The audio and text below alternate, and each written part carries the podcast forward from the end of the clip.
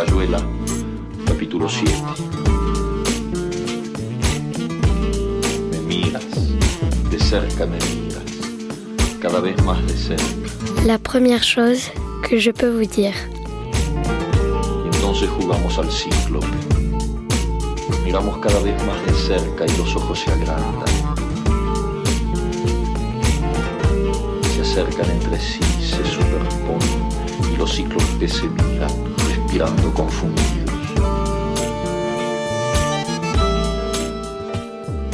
Maïté Grandjouan.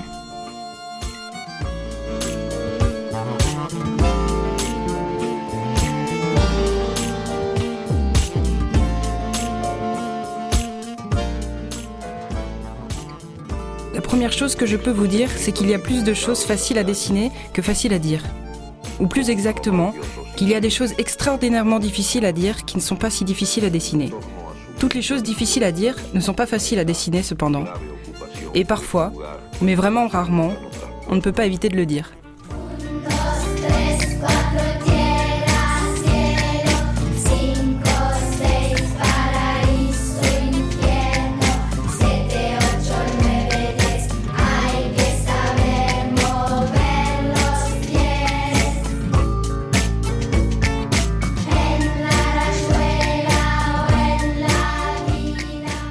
Bonjour, bienvenue à toutes, bienvenue à tous. Bonjour euh, Maïté Grandjouan. Bonjour. Timing parfait pour la lecture de cette phrase, dans le générique.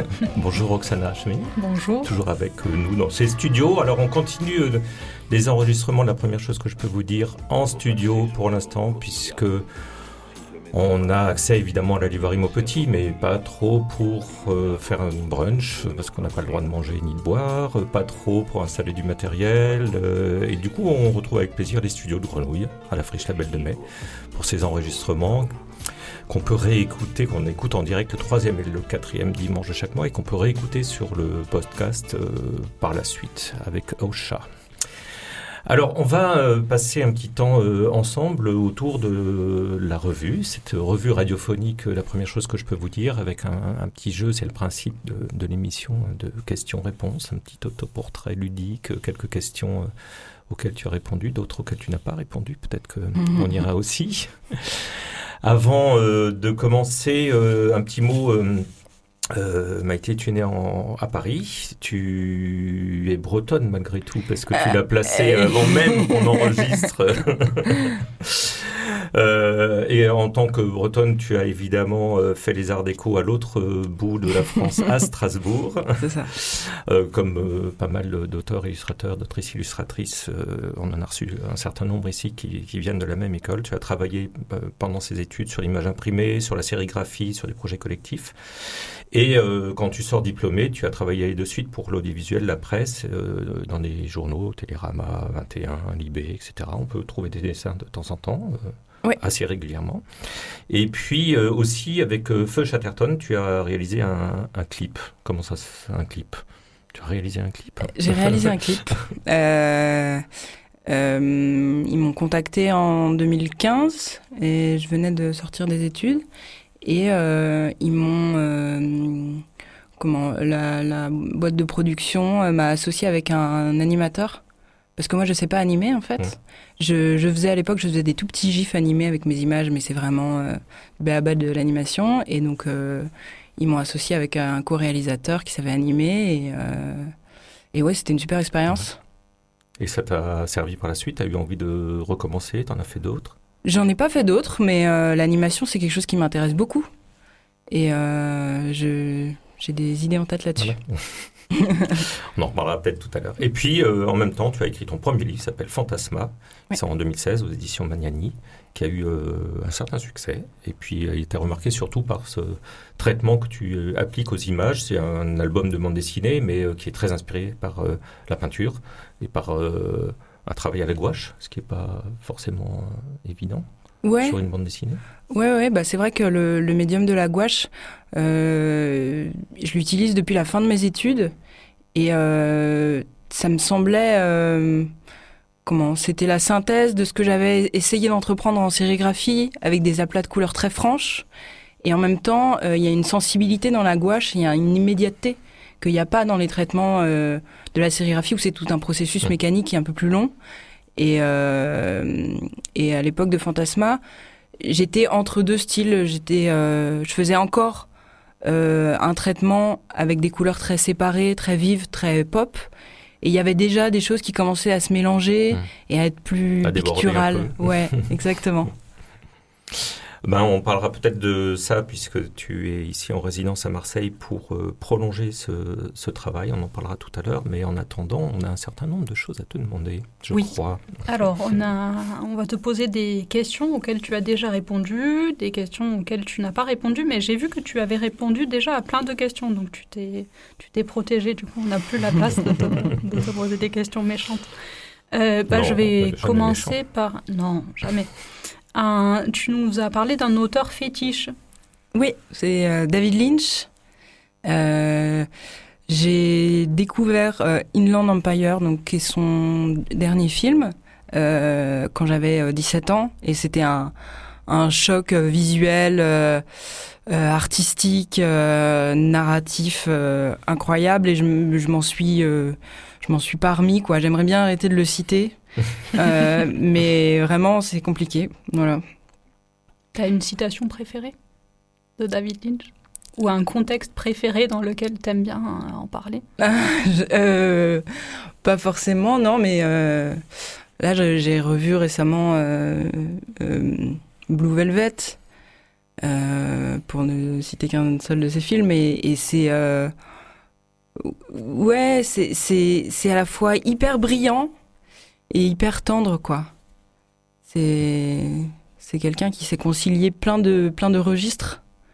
Ouais. Et c'est très philosophique et en même temps c'est très premier degré d'une certaine manière et ça ça me touche beaucoup. C'est vrai, je comprends. Euh, un, une deuxième question dans le même genre, c'est un coup de cœur artistique dont tu nous as parlé. Tu, est-ce que tu ah oui, j'ai parlé de euh, Nicole Clavebou. Ouais. C'est ça et que j'ai découvert euh, cette année parce qu'elle a été rééditée par euh, Cornelius. Ils ont réédité à la main verte. Et, euh, et ouais, je, enfin, je connaissais très mal et c'est un pareil, un choc visuel quand comment elle arrive à c'est très saturé, plein de couleurs, c'est assez agressif d'une certaine manière visuellement et, ouais, hyper libre. voilà, même la manière dont elle raconte quoi. Euh, très très libre, très, très inspirant quoi. Voilà, après on ne dira pas que il n'y a pas de, y a pas de femmes euh, qui valent dans la BD. Cela dit, euh, c'est vrai qu'on l'a un peu oublié, mais il y a une époque où on, voyait les, bandes dessinées, le travail graphique de, Nicole Cadou, qui n'était pas apprécié par tout le monde parce que ça, c'était assez surprenant, justement, c'était assez dérangeant en fait, ce, ce traitement de dessin là. Donc c'est bien de revoir un éditeur qui s'y qui s'y colle pour éditer ça. Donc tu aimes bien l'étrange je crois. ouais, ouais, ça s'est vu. Mais euh, ouais, moi j'aime bien, j'aime bien les. le réel euh, me passionne pas des masses. Ah S'il faut aller par là, c'est vrai que j'aime bien quand c'est de la, la pure fiction. Euh, vraiment quand on, quand les auteurs ou les, les cinéastes vont euh, chercher des choses euh, profondément dans leur intériorité. Euh, ça, ça me, ça m'intéresse. Ça se, ça se voit dans, tes réponses un peu. Et l'étrange nous, nous mène à une autre question que j'aime bien et que ça me fait plaisir que tu y aies répondu parce que ça, ça arrive pas beaucoup. Mais est-ce que tu peux nous parler d'un toc de langage qui rend... Ouais. Alors ça, euh, oui, j'ai répondu que, que, que, parfois je parle euh, une sorte de franglais blague. Euh, un peu, mais parce que je regarde des séries en anglais euh, comme tout le monde, et du coup, je, je, ouais, je mets des mots anglais pour être marrante quand je suis gênée, euh, voilà. Juste pour toi ou quand il y a du monde? Non, quand il y a du monde, quand, du coup, y a en, en, vraie conversation. Ouais, ouais, pour avoir l'air cool un peu. S'il y a une question à laquelle tu ne peux pas répondre, tu peux répondre comme ça. Ok. Tout à l'heure. oui, c'est vrai que ça rend curieux. J'aimerais bien entendre un peu euh. ce que ça donne. faut que ce soit spontané quand même. Ça va être difficile maintenant. Mais c'est vrai que l'anglais, c'est une langue qui, qui est intrusive un peu. Qui, qui est un peu cannibale comme ça. On... Ouais, parce qu'il y a des sonorités euh, un peu élastiques Ouais. et un peu, euh, ouais, je sais pas comment dire, un peu, un peu cool. Et, et on voit ça dans des, des manières de parler euh, dans certaines émissions américaines. euh, Enfin voilà, ouais, ça, ouais, c'est. Ça arrive facilement, je peux comprendre. Euh, Est-ce qu'on a le temps pour une autre question ou on écoute de la Peut-être musique, que, Pascal puisqu'on est dans la langue anglaise, euh, peut-être qu'on va écouter ton choix musical. Euh, donc, on va écouter un, un assez long passage parce que je pense que ça mérite qu'on écoute longuement. On va pas tout écouter, mais vous allez découvrir ce que c'est.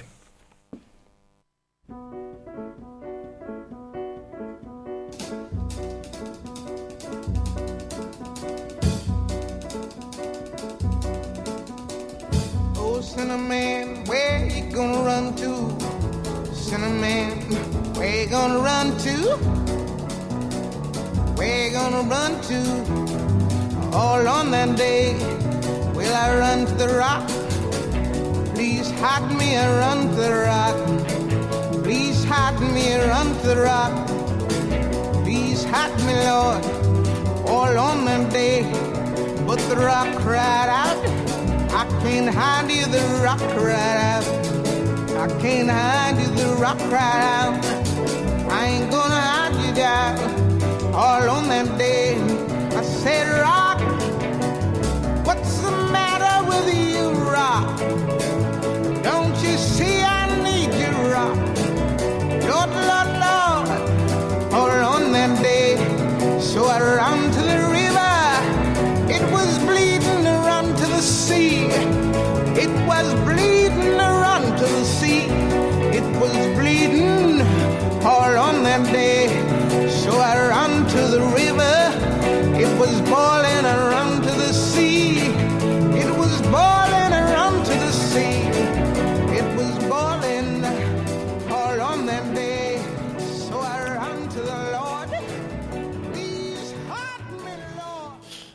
a quand même coupé le sifflet un petit peu, un petit peu tôt à cette pauvre Nina Simone. Ouais, en même temps, ouais. Euh, ouais, en même temps, il y en a pour un moment. hein. Ouais. Il y en a pour un moment parce que ça fait 10 minutes, Cinnamon. Ouais. Pourquoi ce morceau?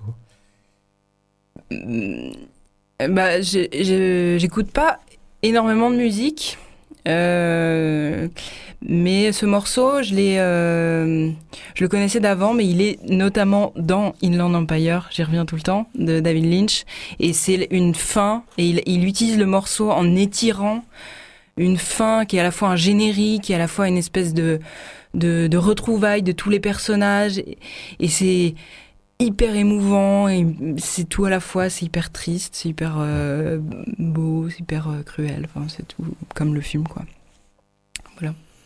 À la, à la fin euh, de, de ce morceau, elle, elle répète en boucle aussi, elle mélange un petit peu tous les... D'ailleurs, le morceau, il y a, il y a la, musique avec les paroles complètes pendant les, trois premières minutes. Puis après, elle reprend en, en boucle certaines choses et ça, ça repart et ça devient un peu... euh, c'est comme des matériaux qu'elle euh, essaye de reconstruire un petit peu autrement. C'est assez fascinant à écouter. Ouais. Et euh, ça fait penser un petit peu à, à ton franglais de, de tout à l'heure ouais à un moment, euh, il n'y a, il y a plus du tout de, de sens aux paroles, en fait. Euh, c'est euh, ça devient une c'est matière la ouais. transe, c'est la transe de... Mm. Oui, c'est de la matière. C'est hanté un peu, je trouve. Nina Simone, toujours. ouais Un peu comme une, une maison euh, hantée, une vieille maison. Je sais pas. Très bonne transition. La maison Ah ah. peut-être que on reviendra, il y a encore des questions, mais peut-être qu'on peut parler du projet euh, actuel que j'ai dit tout à l'heure. euh, euh, ce deuxième album sur lequel tu travailles est un peu, euh, voilà, c'est pas une suite, mais tu vas travailler sur des thèmes proches pro- qui prolongent le premier. Euh, le titre provisoire, je sais pas, ou définitif, c'est la succession. c'est provisoire C'est provisoire. Et tu disais tout à l'heure que tu aimais bien des, des- des histoires complètement inventées, mais là, ça a quand même des apparences de réel, en tout cas au, au départ. ouais bah oui alors du coup c'est vrai que je, je disais que j'aimais pas le réel c'est évidemment faux euh, mais euh, ce qui m'intéresse c'est le contraste entre euh, de partir d'un endroit euh, presque enfin plausible et, et de et de lentement euh, s'en s'en détourner Et c'est ça que j'ai essayé de faire. Et même pour ce, pour ce nouveau récit, en fait, euh, Fantasma, il y avait, un, il y avait un- un- une idée de collage, de références visuelles, de références littéraires, etc. Et euh, ça se voulait euh, une sorte de discours un peu universel sur la mort et sur l'amour, euh, enfin euh, à mon échelle, hein, mais, mais quand même. hein. et, et là, euh, je suis plus partie de matériel autobiographique, mais que j'ai vraiment énormément transformé et fictionnalisé. Ça la différence, parce que je voulais que ce soit plus incarné. Oui. Et euh, ouais, plus personnel. Peut-être que tu peux dire en quelques mots de quoi il s'agit? Alors, euh, c'est l'histoire d'une jeune fille qui a perdu sa mère euh, il y a, on peut imaginer, euh, quelques années ou quelques mois, et qui retourne dans sa maison pour y faire des travaux d'électricité, pour vendre cette maison. Et donc le jour, elle, elle répare des choses, et la nuit, elle commence à être hantée par des visions horrifiques, et notamment par un personnage d'une femme au visage rouge. Qui vient hanter cette maison, donc. euh, qui C'est est, c'est, en fait, c'est une, euh, un- comment, comment on dit, euh, comment on dit, un hommage au film de Maison hantée. Euh, sauf que là, ça se passe dans un, un pavillon de plein pied, sans mystère, pas de grenier, pas de cave, deux pièces, peut-être trois. Et, et donc, je revisite, en fait, euh, le, ouais, le cinéma Ouais. de Maison hantée, euh, le cinéma avec euh, des femmes qui vont mal aussi. Mhm. Ça, ça m'intéresse pas mal. Bon, il y a des films comme, comme Répulsion, comme Possession, euh, Exorciste. Euh, en fait, il y a beaucoup de films, il y a beaucoup de films où il y a des femmes qui vont mal. C'est intéressant. Dans un contexte moderne et, euh, et en deux pièces. Ça change, Voilà. Ça change l'atmosphère du coup. Et pour raconter une histoire intime. Et euh, ouais, en essayant de, de, de me réapproprier ce, ce, ce mythe-là. Quoi. Euh, tout à l'heure, j'ai parlé du, du traitement euh, des images. Là, tu as envie de continuer à travailler, évidemment, tu l'as déjà dit, avec une source d'inspiration de, de cinéma, de peinture aussi, peut-être, mais en même temps, de t'attacher plus à la narration. Est-ce qu'il y a quelque chose qui change là entre Ouais. les deux albums?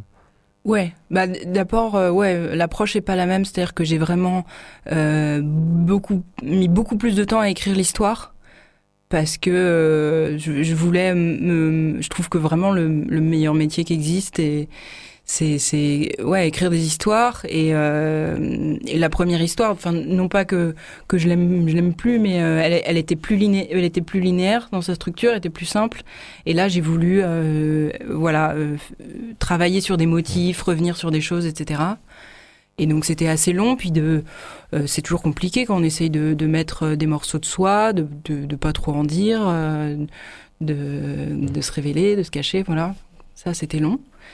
Et après, euh, par rapport au cinéma et à la peinture, euh, les, enfin le cinéma a, a vraiment pris encore plus de place. Euh, là, je travaille vraiment beaucoup avec des captures d'écran aussi. Mhm. Donc je regarde des films avec des thèmes similaires ou pas. Dès que je vois, dès que je vois une image qui pourrait être une mise en scène qui me plaît, je la, je la, je l'attrape. Et donc j'ai des dossiers, femmes, euh, femmes au téléphone, euh, euh, je sais pas, maison au soleil, euh, etc. Et je vais piocher dedans pour dessiner. L'imbrication avec le cinéma, elle est euh, intense là. Ah oui. Ça nous donne une idée pour le, le blog des, des auteurs de la Marelle. C'est vrai. On devrait faire quelque chose, on devrait proposer ça. On, Mm. on en parlera. Ok. Euh, Peut-être qu'on va revenir encore au, au projet, mais je vais laisser continuer Roxana, parce que je crois qu'il y a encore quelques questions. Il y a encore des questions auxquelles tu as répondu. Euh, une bonne résolution pour la résidence euh, oui. à Marseille. Oui, qu'est-ce que j'ai dit? Bien travailler euh, Oui. euh, sans, euh, sans me prendre la... Enfin, sans...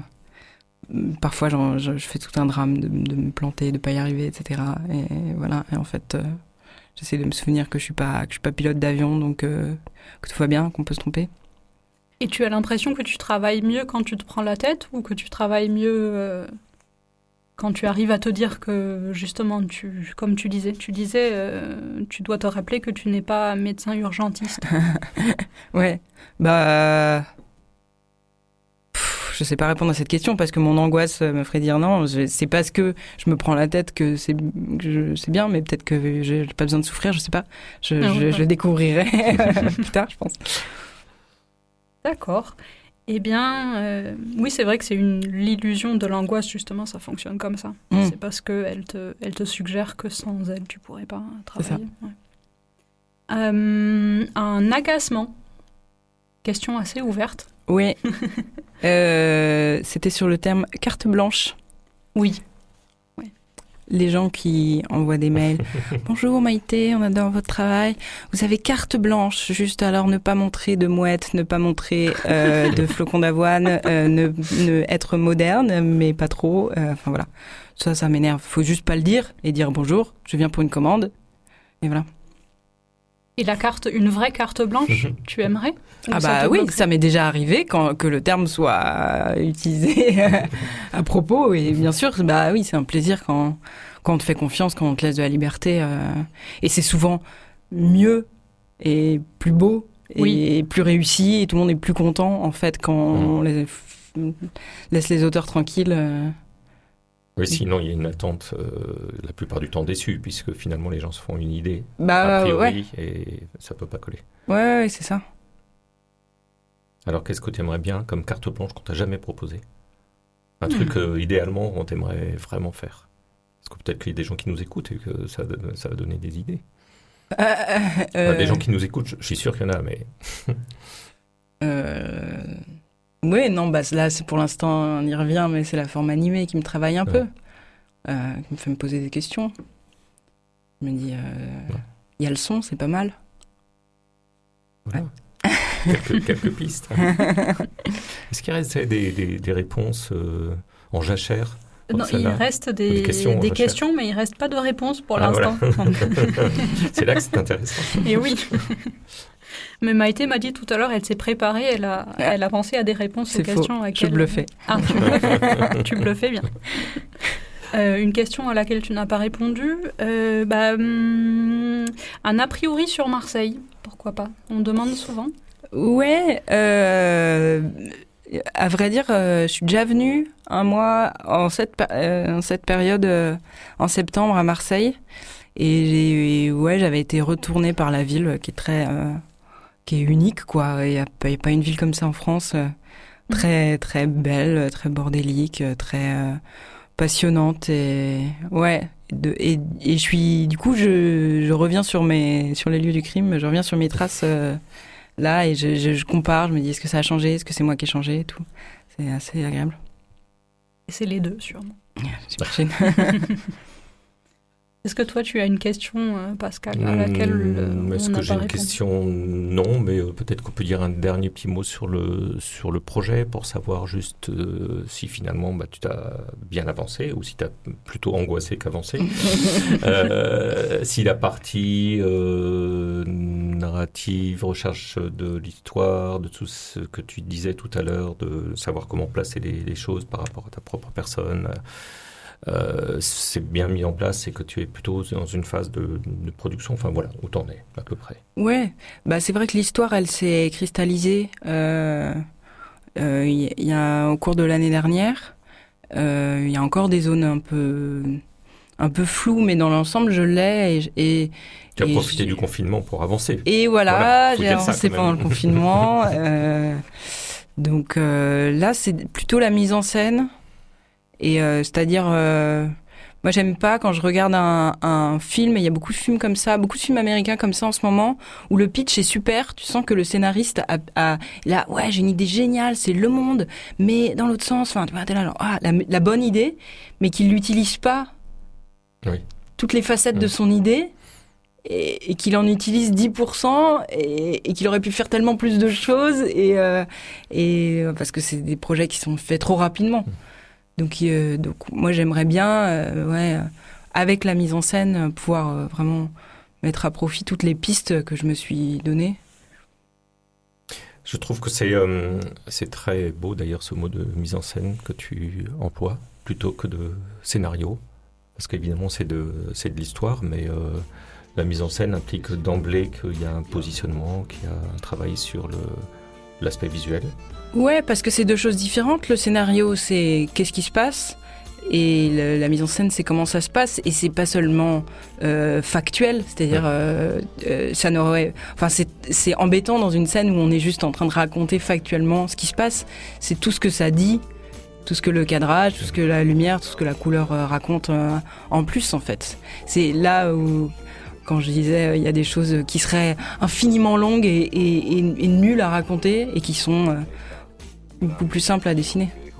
Bah, on découvrira ça. Merci beaucoup, Maïté Grandjouan. Merci à vous.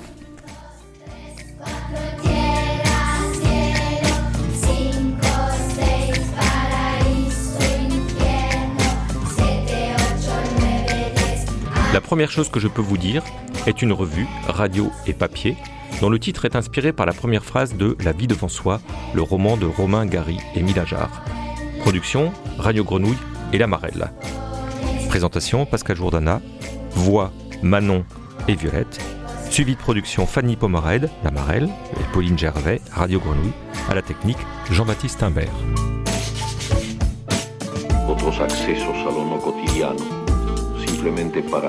La Marelle est une structure hébergée à la friche Belle de Mai qui encourage l'émergence de nouveaux talents littéraires et facilite les échanges entre les écrivains et le public. C'est à la fois un lieu de création, d'accompagnement à la production et de diffusion.